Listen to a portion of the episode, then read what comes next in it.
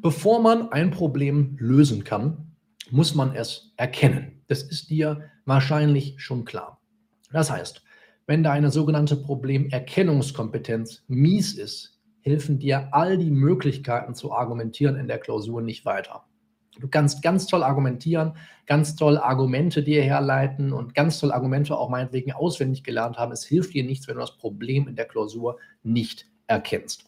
Und wenn du ein Prädikatsexamen schreiben willst, wenn du zehn Punkte oder mehr willst, dann musst du alle großen Probleme zumindest sehen. Ja, und über die Frage, wie man sie löst und was man da leisten muss, sprechen wir gleich. Aber du musst alle großen Probleme des Falles sehen.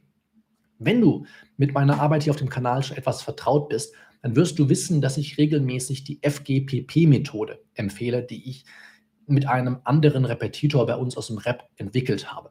Und die FGPP-Methode funktioniert so, dass du quasi jeder Gliederungsebene deiner Lösungsskizze einen Buchstaben zuteilst. Ein F, ein G, ein kleines oder ein großes P. Und je nachdem, welchen Buchstaben du wählst, so handhabst du diesen Prüfungspunkt auch später in deiner Reinschrift. Und wie du dir schon denken kannst, steht das große P dann für die großen Probleme. Und diese großen Probleme musst du sehen, wenn du ein Prädikatsexamen schreiben willst. In dieser jeweiligen Klausur zehn Punkte und die Gesamtzahl aus Klausuren gibt dann das Prädikatsexamen. Alle anderen aufgeworfenen Rechtsfragen musst du zumindest ansprechen. Ja.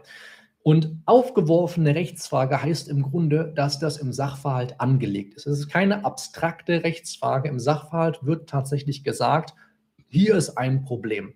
Da sagt der eine, es ist viel zu viel Zeit vergangen, jetzt kannst du das Recht nicht mehr Geld machen. Du denkst an Verwirkung und Verjährung. Ja? Das ist eine aufgeworfene Rechtsfrage, eine im Sachverhalt aufgeworfene oder im Sachverhalt angelegte Rechtsfrage. Die musst du wenigstens in deiner Lösung ansprechen, wenn du zehn Punkte oder mehr willst. Du musst sie zumindest ansprechen. Du musst dich also sensibel zeigen für Probleme, die zumindest auch zu den noch gängigeren Normen gehören. Ja, wir haben eben über die gängigsten Rechtsnormen gesprochen. Dazu müssen große Probleme erkannt werden. Wir hatten Diebstahl und Betrug. Jetzt bleiben wir mal kurz im Strafrecht. Da wäre das vielleicht die Urkundenfälschung. Ja, ist immer noch eine sehr gängige Rechtsnorm, aber sie ist nicht so gängig wie Diebstahl und Betrug. Und deswegen musst du dich zumindest sensibel für Probleme innerhalb der Urkundsstruktur zeigen. Ja, ganz, ganz wichtig. Und nur wenn du es dann versuchst, ja, überhaupt mit diesen Rechtsfragen umzugehen, teilweise sind die ja wirklich sehr dezent nur im Sachverhalt aufgeworfen, dann steht dir der Weg zu zehn Punkten oder mehr offen. Um es kurz zusammenzufassen, du musst alle großen Probleme sehen. Wir gehen es wirklich davon aus, dass du wirklich alle großen Probleme sehen musst. Das werden in deiner Klausur ein bis zwei sein. Mit mehr musst du im Grunde nicht rechnen. Es werden ein bis zwei große Probleme in der Klausur auftauchen. Es werden noch mehrere kleinere Probleme, kleine Ps in der Sprache der FGPP-Methode auftauchen, aber die großen Ps müssen gesehen werden.